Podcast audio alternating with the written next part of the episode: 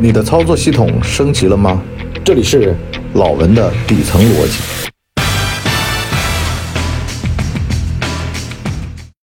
老文的底层逻辑。最近张朝阳啊，被年轻人夸奖，说眼睛也有光了。为什么呢？原先有钱不快乐。前几年不还反思过吗？他自个儿回忆说，当年他自个儿酒池肉林的时候，啊，约马云到 KTV 里面跟他谈事儿。啊，那会儿马云如日中天呐，就是他说话当会儿，啊，他就觉得说自个儿错了，啊，罪己诏嘛，说人家那么拼命啊，来了就待十五分钟就走了，自个儿还在那儿声色犬马，啊，觉得呢对搜狐有愧。可是呢，最近呢，他自个儿啊包了个教室，在里边上物理课，哎呀，上的是两眼放光，很多人都说呀，你看嘛，老家伙返聘再就业，哎呀，这个真的是了不得。我今天呢又看了个宁浩的采访，他在里边说呀，他小时候他妈带他去上班，他就看到他妈单位那边门口有一堆中年男人在那下棋，一天到晚的在那下，他就觉得这人生望到头了。啊，他就想出去闯闯。每一代的年轻人啊，面对成功和失败啊，都是有一套，就像张朝阳前几年的《罪己诏》里面的那种逻辑，就觉得我是不是不够勤奋呢？要不然我也会像马云一样的成功，或者呢是像宁浩一样的，说我这辈子我不愿意去下这个棋。可是呢，我得告诉你啊，人到了一定年纪啊。你还不得不去认这个份儿，得找自个儿喜欢的事儿。这是以前一个老前辈跟我讲的。他说：“文博啊，你千万记得啊，如果你压是未来是个工作狂，很看重事业的话，你必须得把自个儿往身后拉一拉，这叫拉自己一把。这是什么把呢？就是兴趣把。最近嘛，很多的哥们儿啊在聊路亚，路亚呢就是给鱼弄一个假的蚯蚓，假的小鱼儿。”让它上钩，啊，江湖人称白嫖钓，啊，这个是台钓是打窝，路亚就直接就白嫖。哎，有人就问了，说这个钓鱼佬怎么那么爱钓鱼呢？是不是啊？就没点正形儿，没有点正事儿的吗？哎，八旗子弟提笼遛鸟，您还记得吧？社会生产力发展到一定阶段呀，你就会发现人呐开始变成有闲阶级了。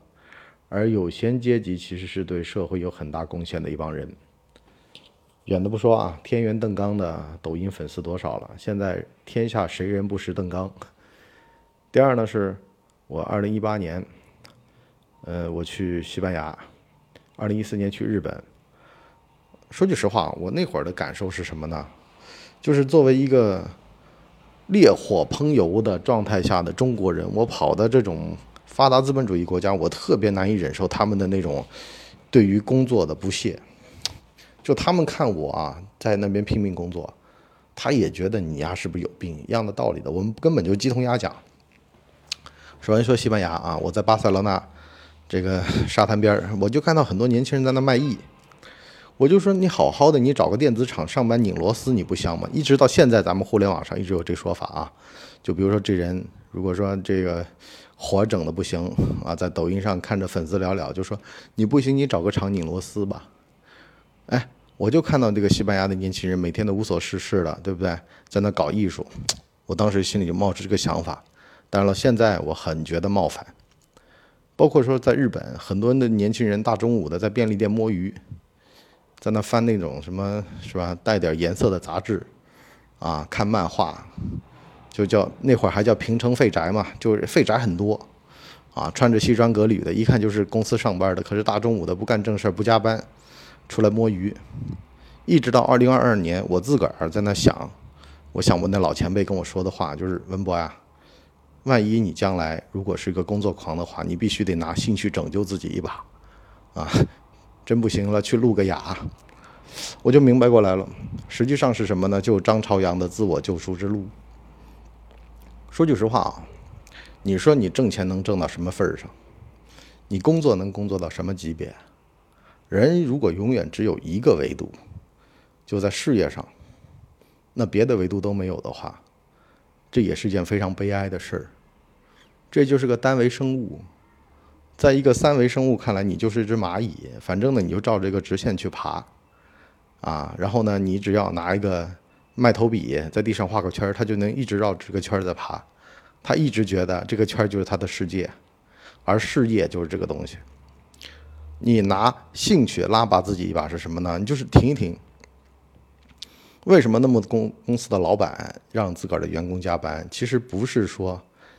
这个给他活干啊，其实是逼他没有时间去学习和思考，省得他整理出来，发现原来是老板让他在拉磨啊，九九六，九九六什么呢？加班拉磨啊，零零七无暇赴死是吧？那电影我看都没看过，我知道这已经是烂片了啊。包括尹锡悦，尹锡悦说一周也得工作啊一百二十个小时啊，为什么？韩国只要是这种想法，美国人就安全了。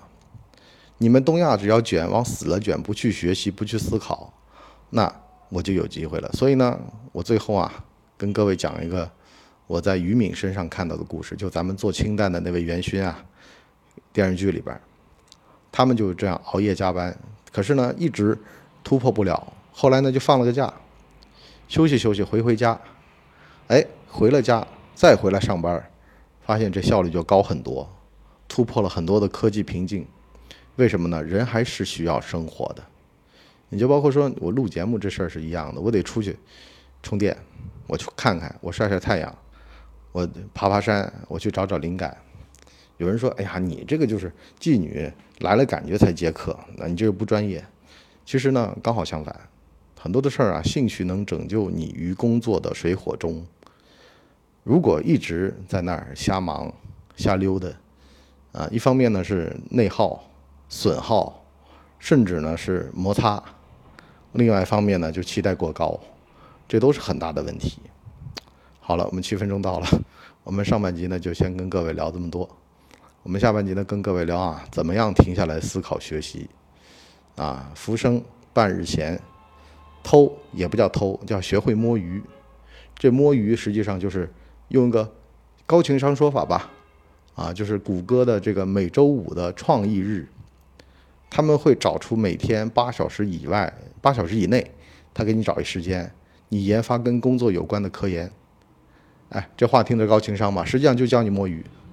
你员工，你好好给我摸鱼哈。下半集呢，跟各位聊聊职场的摸鱼艺术，包括老板啊，一定一定一定要搞明白啊，兴趣。你如果真的不行了，你也得找一个自个儿热爱的事儿在那干着，包一个教室在那上物理课，只要能上到你两眼放光，我觉得这事儿就对了。挣钱事儿小，心态事儿大。好了，我们付费下半集《谋略游戏二》，下半集再见，拜拜。